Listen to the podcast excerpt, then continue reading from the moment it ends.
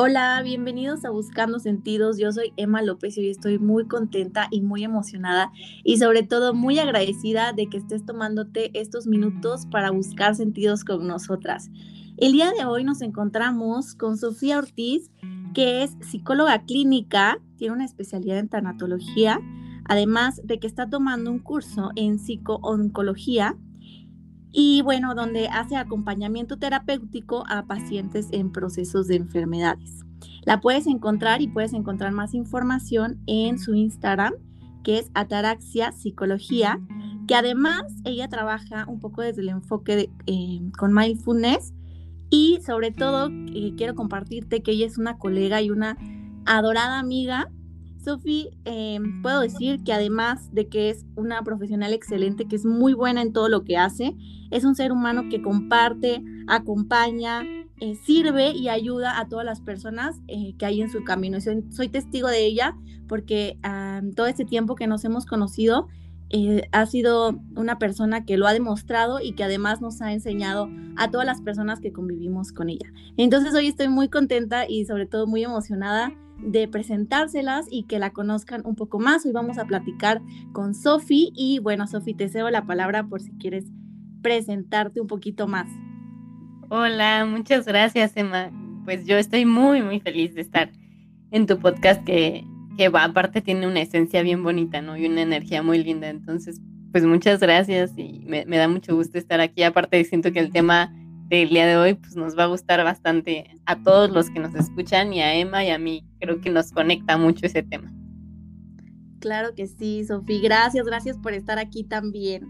Y bueno, el día de hoy queríamos hablar un poco sobre estos patrones o estas situaciones que vamos heredando, digamos un poco así, en, nuestros, en nuestra familia, cómo nosotros nos relacionamos a veces desde ciertas circunstancias que aprendemos o que eh, nosotros adquirimos, digamos, de forma consciente e inconsciente en nuestro núcleo familiar. Sí, así es. Y pues mira, yo, yo creo que es un tema, Emma, no sé tú cómo lo veas, pero está como, como muy metido todavía, como que es algo de lo que no se habla mucho, ¿no? Y la verdad es que, pues tú coincidirás perfectamente conmigo, en, en la facultad a mí no me hablaron mucho de esto. Y fue como que hasta que empecé a salir y un poquito en la práctica donde yo estuve, y de repente empiezas a atender y dices, no inventes, o sea, cuando haces el árbol genealógico, que es pues, parte de, las terapias, te das cuenta que hay un montón de cosas que se repiten, ¿no? Y que, y que las personas repiten. Pero más allá de eso, creo que a mí me impactó mucho pues, cuando yo lo hice conmigo misma, ¿no? O sea, cuando yo... Sí, y dices, no inventes, o sea, hay muchas cosas que hemos heredado y no, no son solamente físicas, son emocionales, son patrones eh, em, repetitivos desde personalidad, desde miedos, desde, no sé, no de repente este patrón como de por qué elijo ciertas parejas, por qué hago ciertas cosas, por qué me autosaboteo en ciertas cosas, pues viene completamente desde ahí, ¿no? Claro, claro, claro, Sofía, lo dijiste eh, súper bien, que a veces ni siquiera, eh, como tú dices, teniendo como este acercamiento en el, en el área psicológica, somos, tenemos este, como digamos, como acercamiento, ¿no? A, toda esta información que es muy cierta. Y justamente desde el, el, autoconocimiento, que igual a mí me pasó, como a ti, Sofía, cuando yo estuve estudiando mi diplomado igual en constelaciones familiares, para mí fue así una tras otra, tras otra, como de caerte 20 que dices, es que esto no lo estoy haciendo solo porque sí. O sea, qué fuerte es darme cuenta que, que hay muchas otras cosas que hay detrás, ¿no? Y que a veces no somos conscientes. Y como bien dices, por ejemplo, a veces elegimos parejas y dices, pero ¿cómo tengo una pareja que es súper alcohólica si yo odio el alcohol porque mi papá fue alcohólico toda la vida? Y dices, pues por eso, ¿no? claro. Sí. Sí, y mira, la verdad es para los que nos escuchan, no es una tarea fácil, o sea, no, no vamos a romantizar el proceso y decir que es magnífico identificar tus patrones porque pues es difícil, ¿no? Dar, darte cuenta de ciertas cosas, pero es bastante sanador y creo que eso es lo que hace que valga la pena, que lo identificas y a través desde la conciencia, desde que actúas desde esa conciencia plena en decir, ok, esto ya sé que es algo que vengo repitiendo, eh, pues lo voy a dejar de hacer, ¿no? y, no tengo que cumplir con esto para ser la hija perfecta o para ser el, legado perfecto, ¿no? Creo que algo que yo entendí mucho desde mi propia historia de vida es romper con mis patrones no me hace romper con mi familia, ¿no? Y romper con mis patrones es decidir la vida que yo quiero, tomando lo bueno y tomando lo malo, ¿no? Claro, exactamente. Y justo, justamente por eso, digamos que tenemos como lealtades con nuestra familia. Por ejemplo, em, en una familia existen las conciencias, ¿no? Cada familia es única y repetible porque toda la historia y todo el contexto y todo lo que eso envuelve esa familia es único. Ninguna otra familia lo tiene exactamente igual.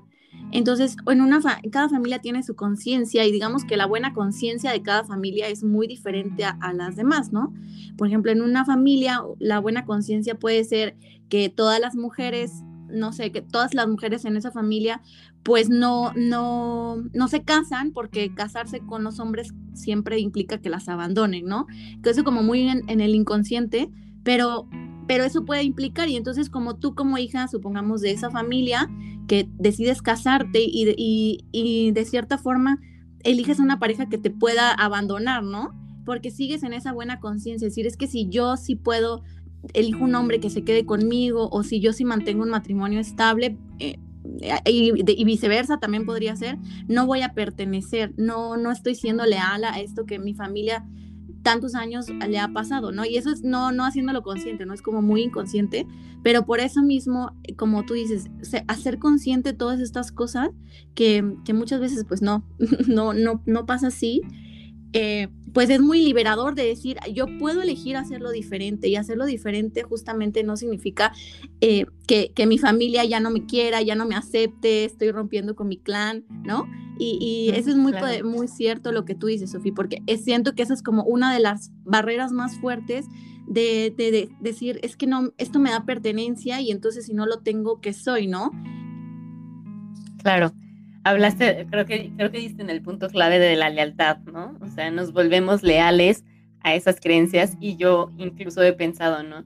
A veces nos cuesta como tanto trabajo salir de ahí porque quieras o no es nuestra zona de confort, incluso cuando sea tóxico, incluso cuando sea difícil de vivir ahí, nos acostumbramos a vivir ahí.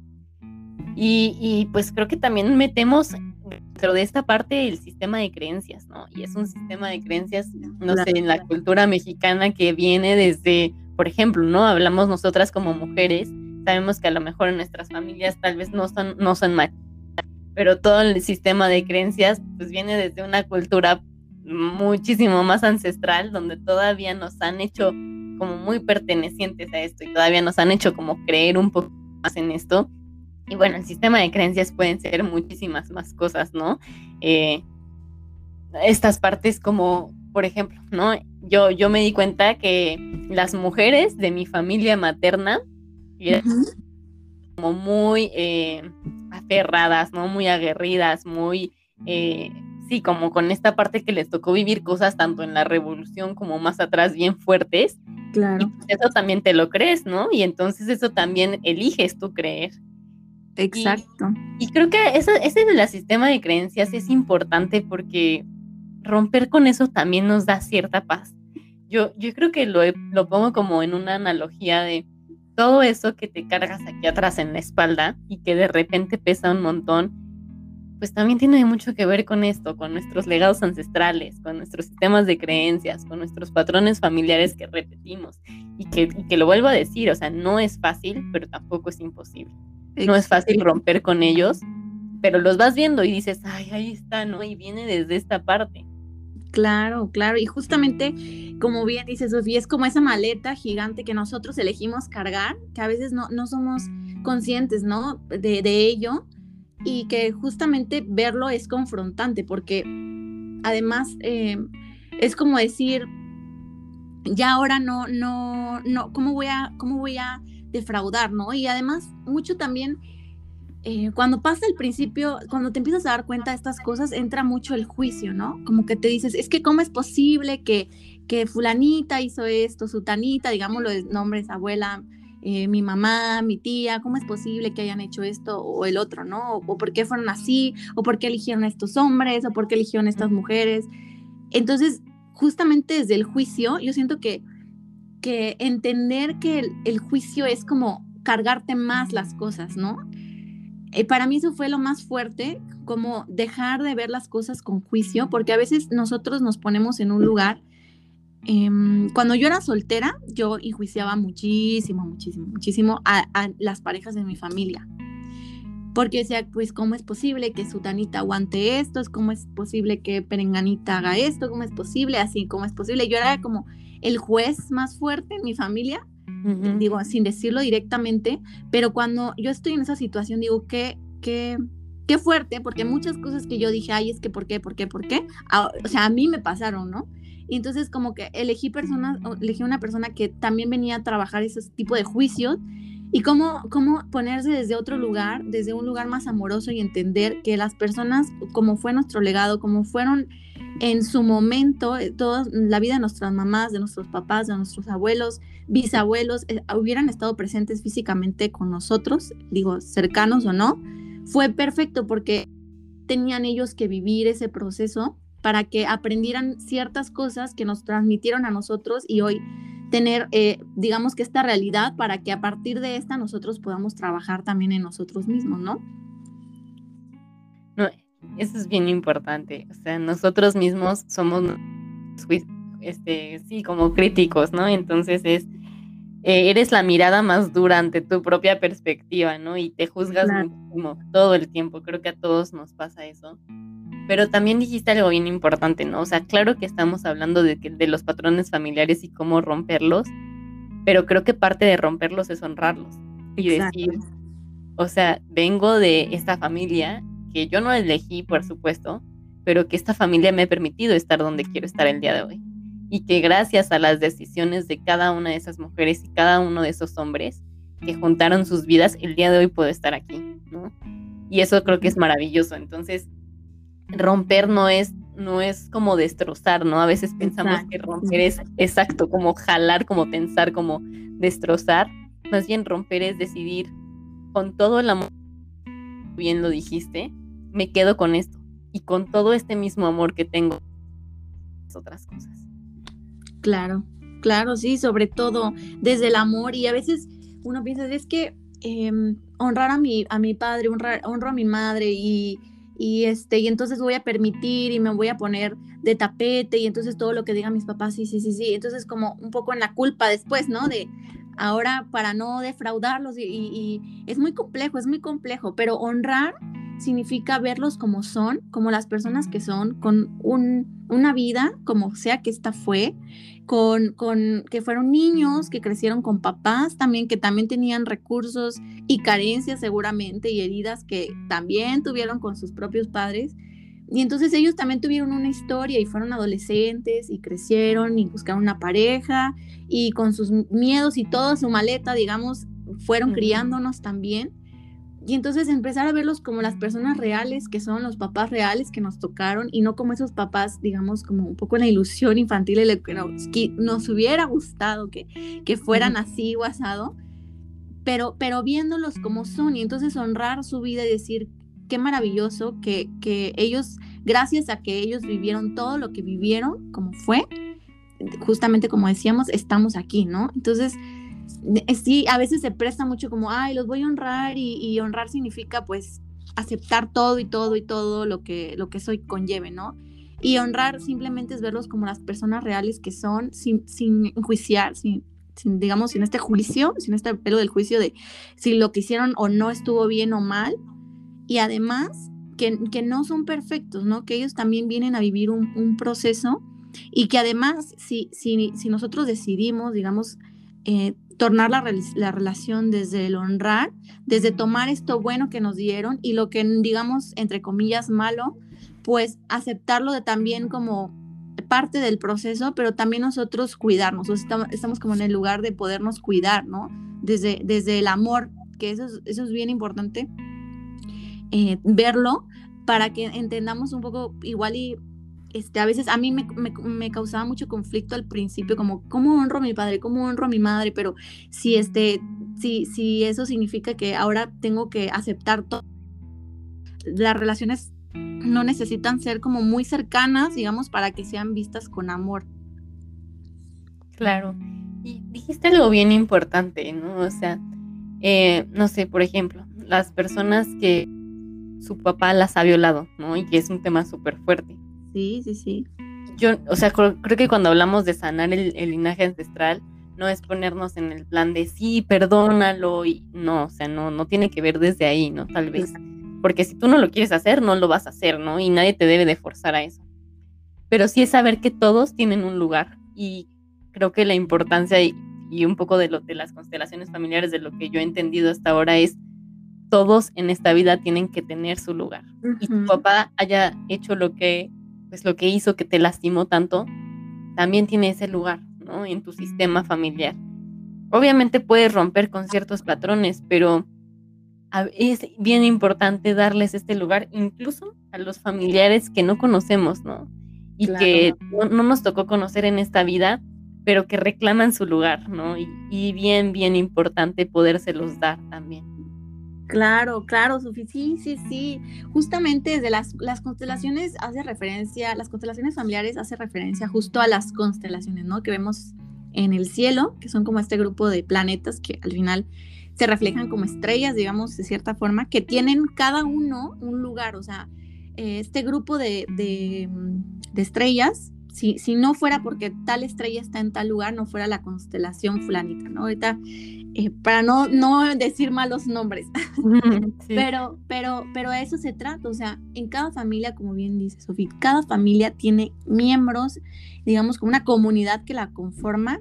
Así haya estado presente, así sea, eh, o no, perdón, así se haya ido o se haya quedado, así haya vivido toda la vida o se haya muerto muy temprano, a muy temprana edad, así lo hayamos conocido o no, este, pertenece, porque si no se da ese lugar, pues es digamos que esa estrella está vacía, o sea, no, no termina de completarse y entonces el equilibrio, digamos, como de forma eh, muy, ¿cómo decirlo? Como muy intangible, muy desde el inconsciente, pues hace falta, ¿no? Y entonces cuando le das tu lugar, su lugar, pues completas, digamos, como el rompecabezas y entonces aceptas como como ese lugar que tiene esa persona. Al final, por ejemplo, voy a poner un, caso muy personal, pero a mí me quedó muy, muy claro. Eh, cuando yo empiezo a hacer constelaciones, mi, mi diplomado de constelaciones familiares, este, eh, me empecé a dar cuenta que en mi familia estaba muy mal visto los hijos fuera del matrimonio, pero así mal, mal visto, ¿no? Entonces, pues yo me puse a investigar porque era algo como muy enjuiciado, había muchísimo juicio en eso. Y cuando, cuando me, voy, me doy dando cuenta, porque yo me di cuenta de eso, pues ya muy grande, o sea, ya grande, digamos que yo tenía como 17, 18 años, cuando me di cuenta que mi papá tuvo un hermano, que mi abuelo tuvo un hijo con otra señora, digamos como muy joven, y luego se casó con mi abuelita, y ese hijo, que es mi tío, pues nunca lo, nunca lo reconocieron, nunca supieron nada de él, pues mi abuelito digamos que, que no, pues no se hizo cargo como tal, y fue una historia muy dura porque eh, digamos que mi abuelito tuvo un hijo con, con la persona que le ayudaba en la casa a su mamá, y ese hijo nace y entonces de cierta forma fue criado por mi, digamos, mi bisabuela como lo crió como un hermano de su papá, se cuenta como si fuera el hermano chiquito de mi abuelo, que al final era su hijo, ¿no? Y entonces yo preguntándole a mi papá, oye papá, mi abuelito nunca tuvo un hijo fuera del matrimonio. Y porque pues a mí me, pues yo bien preguntona, ¿no? Cuando, cuando empecé con, con las constelaciones, porque quería reunir la mayor información y a todo mundo le preguntaba preguntas, digamos, muy, como que la, me quedaban viendo de, ay, ya, ya cállate, ¿no? Pero bueno, nadie quiere, nadie quiere ahondar en esos temas nunca. Claro, exactamente, y es meterte como digamos en los secretos familiares que ahí es bien profundo esa información y entonces cuando me dijo, "Sí, es que tu abuelo así así asado." Entonces fue como, qué fuerte, porque incluso mi papá me decía, es que yo lo, cuando iba a casa de mi abuelita, yo lo veía a él y era como mi tío. Entonces, pero en realidad era su hermano, ¿no? Entonces, una persona que no se le dio su lugar, pues para nada, eh, un revoltijo ahí muy raro. y que además eh, ya desde muy grande, o sea, ya muy grande, yo nunca, de hecho hasta la fecha no lo conozco físicamente, yo sé cómo se llama, yo sé dónde vive y tengo, esa es como una deuda pendiente que yo lo quiero conocer. Pero justamente cuando, cuando yo empecé a decirle mi tío y mi tío fulanito y a ahondar en su vida, me di cuenta de lo privilegiada que, que, fue, que fue mi familia, digamos mi papá, los hijos de mi abuelo con mi abuelita, lo privilegiados que fueron y cómo a él, por no darle su lugar, también tuvo sus consecuencias, ¿no? Y entonces ahora yo lo honro y digo, cuando a mí me preguntan cuántos tíos tienes, pues yo digo, yo tengo cinco. Mi, mi tío más grande, que es este, eh, digamos, el mayor y mis siguientes tíos, ¿no? Mis tías y mi papá. Pero, pero para mí hacer eso, digamos que es un ejercicio que, que yo sé que en muchas familias pasa, pero es como, ay, pues no, él no cuenta, él no existe, ¿no? Pero cuando yo lo hice, para mí fue como me dio todo el sentido del mundo decir, ah, por eso era tan enjuiciado en mi familia, ¿no? Era como un tema prohibido. Y cuando lo haces consciente, dices, ah, vas llenando como digamos esas piezas que no sé por qué te hace todo el sentido en el cuerpo y dices, sí, sí, esto, esto faltaba, ¿no? Claro, totalmente, Emma sabes que de repente como que cada clan tiene sus, contratos, ¿no? Y muchos de sus contratos son silencios a veces. Exacto. Y nosotros decidimos cargar con eso, ¿no? Y entonces, como tú bien lo dijiste, todas las familias tenemos secretos familiares y nadie quiere andar en eso.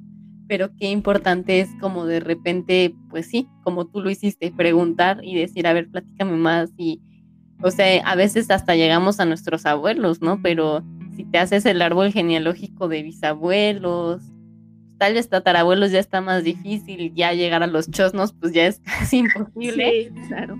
Pero, pero en recaudar toda esta información, y fíjate, ahorita que te escuchaba, yo pensaba, ¿no? Por ejemplo, yo perdí un hermano antes de, o sea, después de mí, antes de mi hermano, eh, perdí, a un hermano, ya, o sea, ya, ya a punto de nacer, o sea, ya, ya estaba pues ya bien casi de las 40 semanas. Y por mucho tiempo yo lo tuve como muy en silencio. O sea, yo sabía que existía, pero nunca lo reconocí, ¿no? Hasta que hice un ejercicio y, como que me di cuenta y dije, no, claro, ahí está, ¿no? Y tiene su lugar también.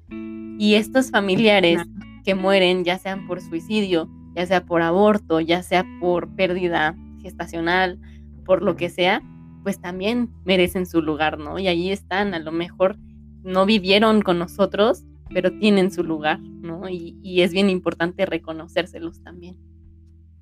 Claro, claro, sí, sí, qué fuerte. Y esos, esos temas, digamos que, que justamente los secretos como familiares se hacen, digamos que se guardan por amor. Hay, hay muchos, muchos secretos, pueden ser, eh, que, que al final son cosas que, digamos, que lastiman y que por amor uno, no, o sea, la familia no decide no compartirlo para no lastimar, entre comillas, a los demás, ¿no? Por ejemplo, hay familias que eh, a un tío o a un hermano pues lo meten a la cárcel y entonces ocultan eso y dicen que se fue de viaje, ¿no? Por ejemplo, em, los suicidios, claramente muchas personas pues no dicen que se suicidó, dicen que se murió de tal, ¿no? Que, que justamente una hermana de mi abuelo se suicidó y este, y, y, ya como que todo el mundo, y mi tía fulana, ah, no, pues se murió de tal, ¿no? Pero ya hasta después, cuando ya está muy grande y que preguntas y preguntas y pues te das cuenta que sí se suicidó. Y son temas como que por amor, como dices, es que para no lastimar, como para no manchar, ya sea la imagen de, de, este familiar o para no lastimar a los que están como, digamos, alrededor, pues eso se guarda como en secreto. Esos son los secretos, ¿no? Que, que no se comparten tan fácil, no, no es tan, digamos, no es tan fácil compartir. Y además esos, justamente esos secretos, como no se comparten y digamos que esa, esa información queda muy atrapada en la conciencia, en algún momento tiene que salir, digamos que, que se, se tapa, se tapa, se tapa y, y, hay algo adentro que dice, no, es que esto tiene que ser visto porque, porque hay que reconocer, ¿no? Que así fue y, y no tiene nada de malo, digamos, en la vida uno comete, hay, un, hay una historia de vida detrás de cada persona y, y las acciones que, que llevan a cabo digamos que tiene que haber justicia, ¿no? Si una persona asesinó, mató, violó, pues la justicia se tiene que hacer, pero no por eso se tiene que ocultar, digamos, eh, como mucho en la vergüenza, y no por eso tampoco se tiene que condenar a las personas, digámoslo, como moralmente, ¿no? Como esta persona no, no merece ser contada su historia. Entonces, porque justamente cuando pasa esto, digamos que conforme pasan las generaciones, de cierta forma sale esa información. A veces, digámoslo, como que alguien lo dice, alguien lo suelta, o incluso pasan situaciones muy parecidas a lo que se trató de ocultar en el pasado. Y eso a mí se me hace súper fuerte y súper interesante además, cómo esa información al final sale. Es que siempre sale, tienes toda la razón. O sea, por más que queramos con un sol, siempre va a salir, ¿no? Y, y pues mejor saberlo, ¿no? Y mejor tomarlo y, y, hacerte cargo de eso. O sea, bien lo dijiste, cometí un crimen, en mi familia se hizo tal, pues uno se hace cargo también de eso, ¿no? Y de repente creo que es bien importante incluso darles este lugar como lo estamos mencionando para que todos tomen el rol que les toque. Porque no sé si te ha pasado, pero creo que algo también muy común en este tema de los patrones familiares es, pues ocultamos ciertas cosas y entonces resulta que el hermano mayor toma el papel del papá y el papá no tiene su rol y entonces pues es que la verdad es que cada uno va asumiendo los roles que queremos asumir, ¿no? Que nos, no que sea el que nos toca, ¿no? Vivir. Y también cuando te sitúas en, ok, pero yo no soy el papá, ¿no? Yo no soy la mamá de esta familia. Entonces, eso también te centra un poquito más a tu realidad y a tu conciencia de decir hasta dónde también tengo mis limitaciones, ¿no? Y yo puedo hacer hasta aquí, pero más allá de aquí no puedo, ¿no? Y tampoco puedo ser la salvadora de mi familia y tampoco tengo que ser la que guarda el secreto por siempre, ¿no? Yo puedo ser lo que soy.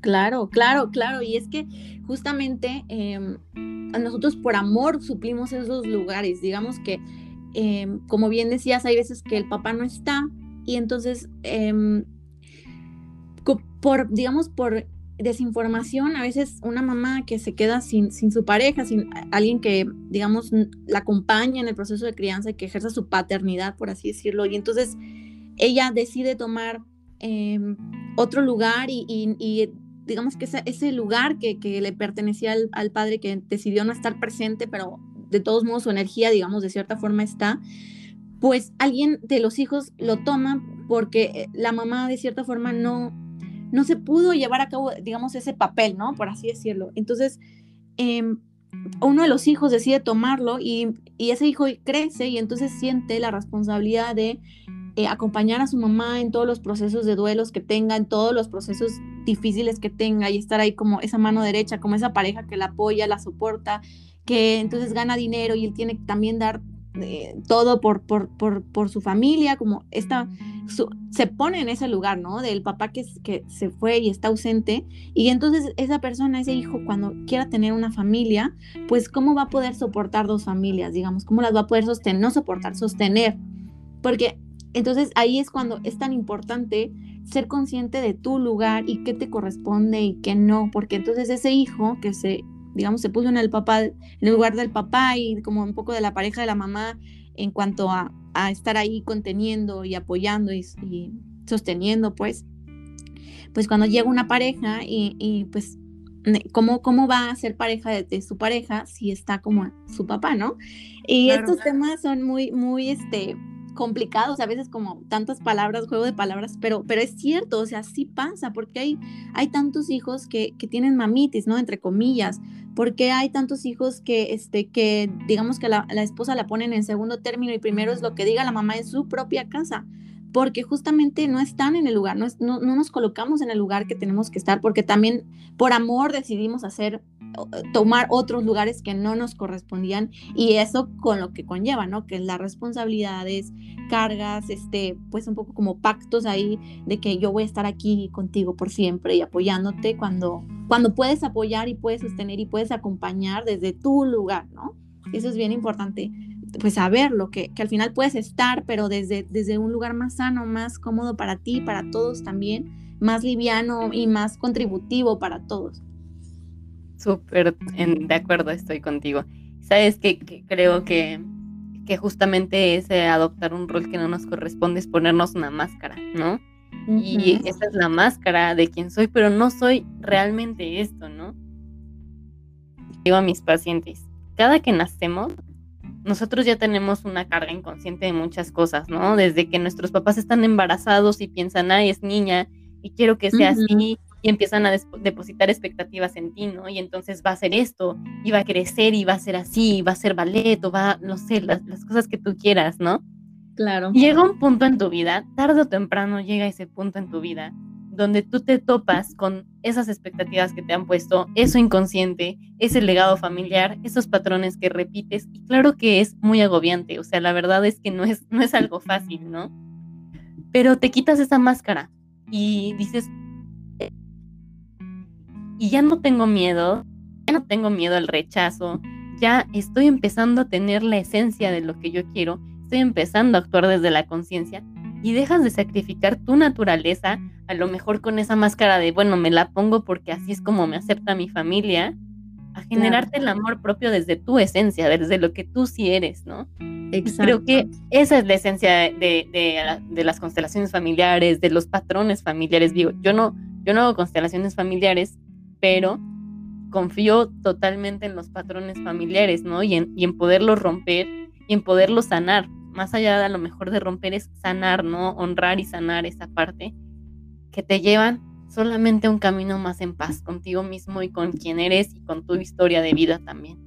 Exacto, Sofía. Sí, total, totalmente. Y es que eso es algo que eh, todos deberíamos escuchar, que es que tú lo más bonito, a veces uno como que vienes, dices, es que si yo no soy esto, si yo no soy así, si yo no hago esto, si no hago el otro, eh, mucho desde las expectativas, ¿no? Que, que depositan en nosotros, digamos, nuestros padres, abuelos, nuestro núcleo, nuestra familia nuclear, por así decirlo.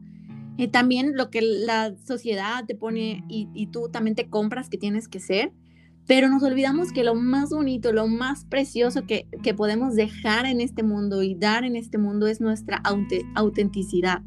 Porque nosotros, así como fuimos criados, así con los papás que nos tocó, con toda nuestra historia de vida, ya sea, digamos, como complicada, entre comillas, o muy ligera, o, así como fue, como te tocaron las circunstancias, te hicieron esta personita que eres hoy y que puedes decidir ser quien eres realmente y regalarnos a todo el mundo lo, lo que realmente eres, tu autenticidad, porque siendo realmente quien tú eres, digamos como con lo que, lo que realmente, lo que sí es, lo que sí es y no lo que tú piensas que es, es como darle un regalo al mundo porque cuando tomas eso, eres como la luz que todos necesitamos ver, que la luz que todos necesitamos, digamos, como recibir de ti, porque solamente así, digamos, honras todo esto que, que cuántos números de, de personas se unieron, eh, unieron su amor, unieron su vida, unieron su cuerpo y, y así sucesivamente, cuántas cosas tuvieron que pasar para que tú chosno y tu chosno se conocieran y tu bisabuelo con tu bisabuela y así tu papá, tu, perdón, tus abuelos y tus papás y hoy estás aquí. Qué, qué maravillosos milagros tuvieron que suceder para que estuvieras hoy aquí. Y entonces lo mínimo que, te mereces en esta vida es ser tú quien vienes a hacer ese milagro que se concretó de todas estas vidas. Y, y, siento que eso es lo más poderoso y lo más bonito que podemos regalarnos y regalar. Y eso siento que se, se logra mucho como hacer como sentarlo o hacer tierra a través del autoconocimiento. Y eso es, siento que es el regalo más preciado que podemos darnos, que es permitirnos conocernos, conocer nuestra historia, conocer nuestros patrones, conocer nuestro, todo nuestro sistema de creencias, conocernos a nosotros mismos, porque siento que a veces estamos muy en el que lo que pienso que soy y no lo que realmente soy, ¿no? Entonces, qué bonito, qué bonito de verdad. A mí me encanta verlo así y, le tocaste como justo en el clavito, Sofía. Claro, pues sí, me encanta, ¿no? Lo que dices, creo que yo, yo lo resumiría y no sé, cómo con esto creo que sería padre que la gente se quedara, que es como lo dijiste tú perfectamente, es honrar tu vida y tomar tu vida, ¿no? O sea, tomarla desde un lugar más consciente y más pleno. Y creo que eso es lo en esta vida. Claro, claro, Sofía. Ay, no, qué, qué dicha, qué alegría, qué felicidad, Sofía, compartir contigo, porque eres una persona que, como bien decía al principio, eh, es una persona que acompaña y que sirve y que ayuda en su camino, digamos, como en el área profesional o no profesional. Y para mí es un privilegio haber estado hoy platicando contigo, Sofía, y transmitiendo este mensaje que es un poco, tal vez no es tan claro, podremos decirlo, no en tan palabras tan, tan, tan, tan, tan simples, pero yo sé que te va a hacer sentido si lo escuchas. Yo sé que de alguna forma algo te va a hacer sentido en dónde estás hoy y cómo lo estás viviendo, cómo estás viviendo hoy tu lugar, en tu familia, sea como esta sea, es perfecto, ¿no? Entonces, es la invitación al día de hoy a, cuestionarnos un poco en qué lugar estamos y a honrar eh, nuestra amistad, Sofía. Eh, quise estuve pensando mucho eh, con quién platicar también y, para mí fue así como, me viniste luego, luego a la, a la cabeza y te quiero agradecer mucho, Sofía, porque has sido una persona que ha sido congruente y que además ha sabido transmitir todo esto que has pasado, que también, digamos que en el proceso de nosotros brindar acompañamiento también, nosotros pasamos por un propio proceso y, siento que es hermoso cómo tú lo has logrado transmitir y, cómo lo ejerces ahora en tu, en digamos como en tu área, que es la, la tanatología, todo este área de que es súper importante que muchas más personas conozcan. Y yo los invito de verdad, de verdad a que em, si pueden contactar a Sofi, si buscan ayuda, acompañamiento en todos estos temas, es garantía y que si quieren conocer mucho más sobre estos temas, visiten su Instagram que es Ataraxia Psicología y que además, eh, bueno, Sofi, tú si quieres compartir algún otro medio para que te puedan contactar y eh, pues yo agradecerte, Sofi, con todo mi corazón. Porque gracias, minutos conmigo.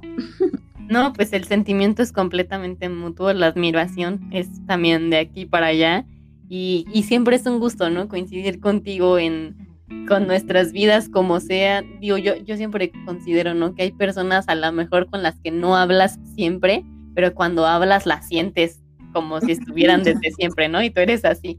Entonces, muchas, muchas gracias. Y pues sí, en redes sociales, Facebook, Instagram como Ataraxia. Igual en el correo es ataraxia. Muchas gracias, me encantó estar aquí hoy con ustedes. Ay, gracias a ti, Sofi. Y bueno, muchas gracias a todos los que escucharon estos segundos, estos minutos que, que pudimos compartir y buscar un poco de sentido en todo lo que esto signifique. Y pues gracias, les mandamos un abrazo muy fuerte y nos vemos en el próximo episodio.